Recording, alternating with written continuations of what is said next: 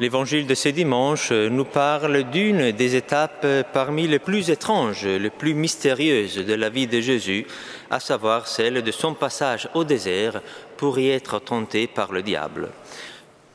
Que le diable puisse tenter des hommes, cela est compréhensible. Nous sommes désormais plus ou moins tous bien habitués à l'idée que le diable puisse nous tenter, sauf ceux qui se sont déjà laissés avoir par la tentation de croire que le diable n'existerait pas. Mais que cette action mauvaise et disons-le clairement perverse du démon puisse influencer même le chemin du Fils de Dieu, cela non seulement nous étonne, mais nous interroge profondément comment le Christ, qui est pur, qui est sans péché, qui est Dieu, a pu s'exposer à des pensées, à des désirs et aussi à un imaginaire qui venait du mal. Saint Augustin nous offre là-dessus une explication très intéressante qui pourrait être même résolutive de notre questionnement sans pourtant épuiser complètement le sujet, notamment pour ce qui concerne notre propre rapport à la tentation. Voici donc ce qu'affirmait Augustin, vous le trouvez aussi sur votre feuille. Tu étais toi-même tenté en Jésus-Christ, car le Christ t'avait emprunté la chair de ton corps, et il devenait pour toi le principe du salut. Donc la tentation du Christ est au fond notre propre tentation. Mais ce qu'il dit après, Saint Augustin, et cela n'est pas sur votre feuille, c'est encore plus intéressant.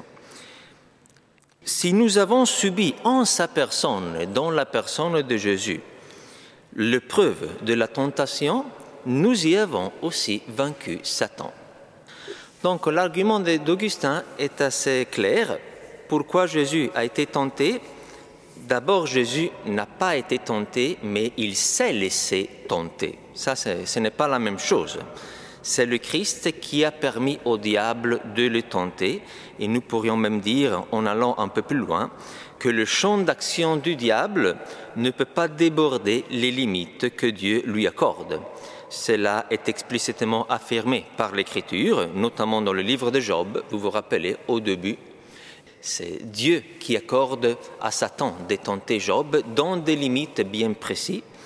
Et encore plus clairement, chez Saint Paul, dans la première aux Corinthiens, Dieu ne permettra pas que vous soyez éprouvés au-delà de vos forces, mais avec l'épreuve, il donnera le moyen d'en sortir, etc. Voilà donc un premier point qui peut éclairer ce mystère du Christ tenté. Le Christ a permis au diable de le tenter, ce n'est donc pas un événement qui échapperait au dessein du Seigneur. Mais revenons à notre question. Pourquoi le Christ s'est-il laissé tenter?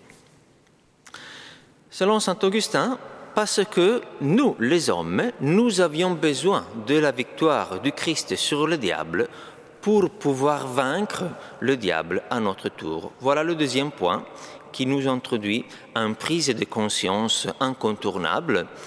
L'homme peut-il vaincre le diable, qui est une créature spirituelle beaucoup plus puissante que nous? La réponse est assez claire et la réponse est non. Les hommes par eux-mêmes sont démunis face à la puissante influence du diable il est plus fort que nous, il est plus intelligent que nous. En plus, en n'ayant pas un corps, il n'est pas soumis aux contraintes de notre condition corporelle quant à la connaissance de la réalité et à la possibilité de mouvement. C'est pourquoi, si nous voulons nous en sortir face à cette menace puissante de Satan, vous voyez, il n'y a aucune autre possibilité que de prendre part à la victoire du Christ sur les diables. Voilà pourquoi est si importante cette étape du Christ au désert, parce qu'au désert, le Christ a dépassé cette épreuve fondamentale contre le mal qui, à la croix, le vendredi saint et dans sa résurrection, deviendra aussi manifeste et définitive. Or, pour faire ce que le Christ a fait, allons alors voir comment le Christ a été tenté et comment le Christ a réagi à la tentation.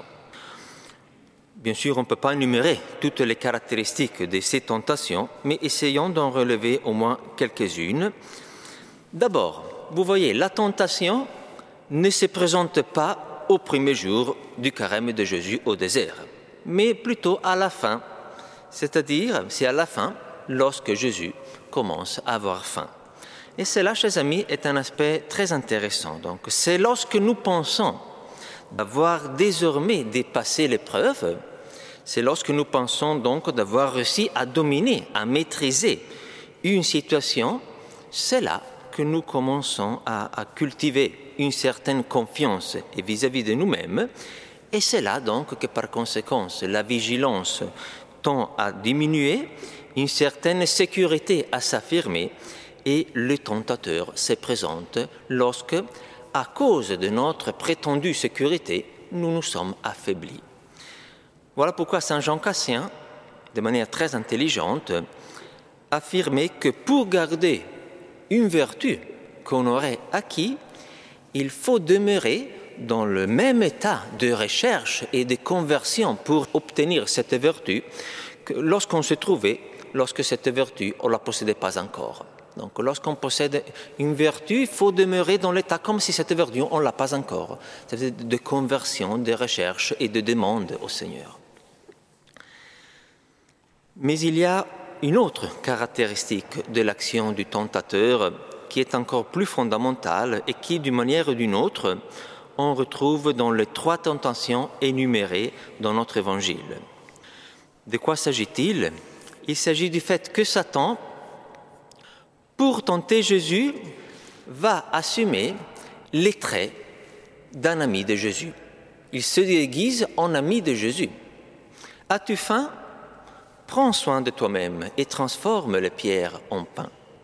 Veux-tu vraiment mener une mission universelle, c'est-à-dire une mission qui concerne tous les royaumes de la terre? Adore-moi et ces royaumes-là, je te les donnerai. Donc tu deviendras leur chef. Veux-tu que les gens croient immédiatement que tu es le Fils de Dieu? Ce que le Père venait de proclamer à l'événement du baptême, vous vous rappelez, qui se passe exactement avant que Jésus parte au désert. Voilà, jette-toi du temple et Dieu, par ses anges, montrera à tout le monde que tu es véritablement fils de Dieu. Donc voilà un peu, chers amis, le déguisement de Satan. Satan joue la part de l'ami de Jésus, de l'allié de la mission de Jésus. Jésus, c'est comme s'il disait Jésus, Jésus, je suis en train de faire tes intérêts. Euh, ne le vois-tu pas? Écoute-moi. Si nous y pensons, c'est un peu la même chose qui s'était passé au chapitre 3 de la Genèse, chez Adam et Ève. Pas du tout, pas du tout, vous ne mourrez pas. Mais Dieu sait, donc il, se met du côté de Dieu, mais en déformant la parole de Dieu. Dieu sait que le jour où vous en mangerez de l'arbre, vos yeux s'ouvriront et vous serez comme des dieux, connaissant le bien et le mal. Donc Satan, vous voyez, et c'est ça la tentation la plus subtile, ne propose pas à Jésus d'abandonner sa mission. Il ne le décourage pas du tout. Hein. Au contraire, en quelque sorte, il excite Jésus, il va l'exciter pour lui faire mener une mission sainte, mais selon un style diabolique. Et là, c'est le fond de la question, là, c'est le fond de la tentation. Et combien, si nous y pensons, est-il facile de se laisser avoir si nous n'apprenons pas à vivre une sainte méfiance vis-à-vis de toutes les pensées qui surgissent dans notre cœur et de toutes les paroles aussi qui se disent parmi les hommes? Parce que la voie apparemment la plus raisonnable n'est pas forcément le chemin véritable et authentique du Seigneur. Et Saint Pierre, vous vous rappelez à Césarée de Philippe, l'a pris au prix d'un reproche de la part de Jésus, qu'il appela même de Satan. Et pour conclure, juste une dernière question. Comment vaincre la tentation et le démon dans notre vie? Quelle défense, quel remède pouvons-nous opposer à l'action du démon? Et je vous propose alors juste trois clés, ou plutôt juste trois boucliers de défense. Le premier bouclier consiste à accepter, en union avec le Christ, d'affronter le désert. Ceux qui ont peur d'affronter le désert, ils ne seront jamais fortifiés contre la tentation.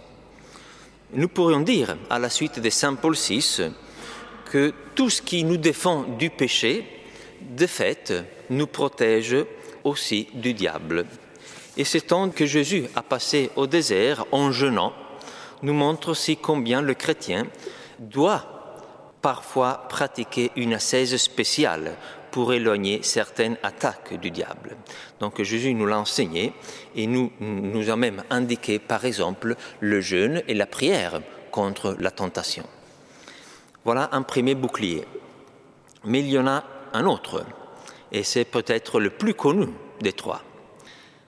Ne pas entrer en dialogue avec la tentation.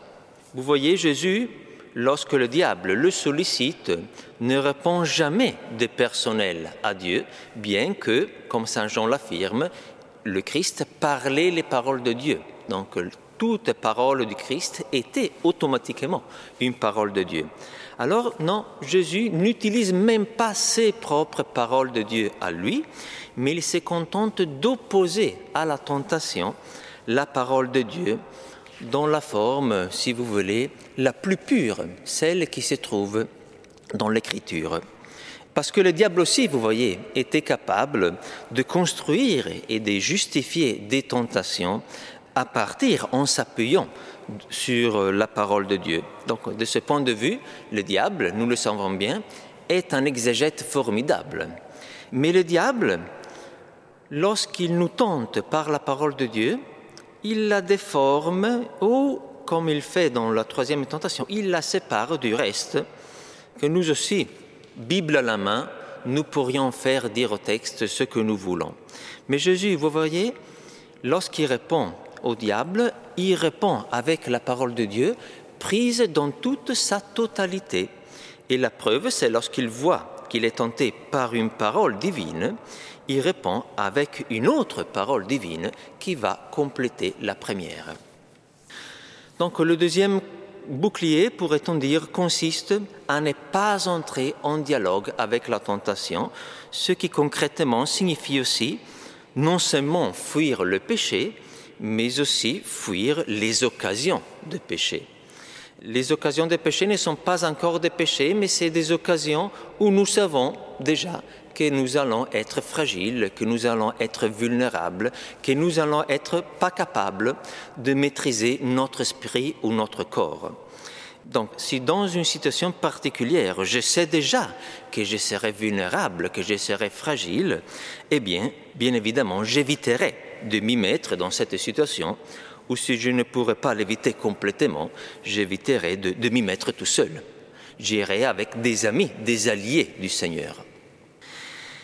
Et un dernier bouclier concerne plus spécifiquement notre vie intérieure. Comment s'opposer à l'action du démon? Eh bien, en apprenant, ce qui n'est pas un travail d'un seul jour, en apprenant à nous connaître en vérité, en ayant le courage et l'humilité de jeter nos yeux dans notre cœur pour voir ce qui s'y passe, parce que c'est là, dans notre cœur, qui se trouvent, si vous voulez, les racines de nos actions visibles. On a dit tout à l'heure que Satan essayait d'exciter Jésus, l'excitation, eh bien, la consolation du Seigneur n'est pas la même chose que l'excitation. Apprendre à nous connaître en vérité, et apprendre aussi en même temps comment Dieu nous parle nous aidera à distinguer l'excitation diabolique qui finalement nous extériorise, nous pousse loin de nous-mêmes, de la véritable consolation du Seigneur, celle à qui Saint Ignace, vous vous rappelez peut-être, reconnaissait même le pouvoir de nous faire reconnaître la voix de Dieu qui parle en nous et qui agit en nous.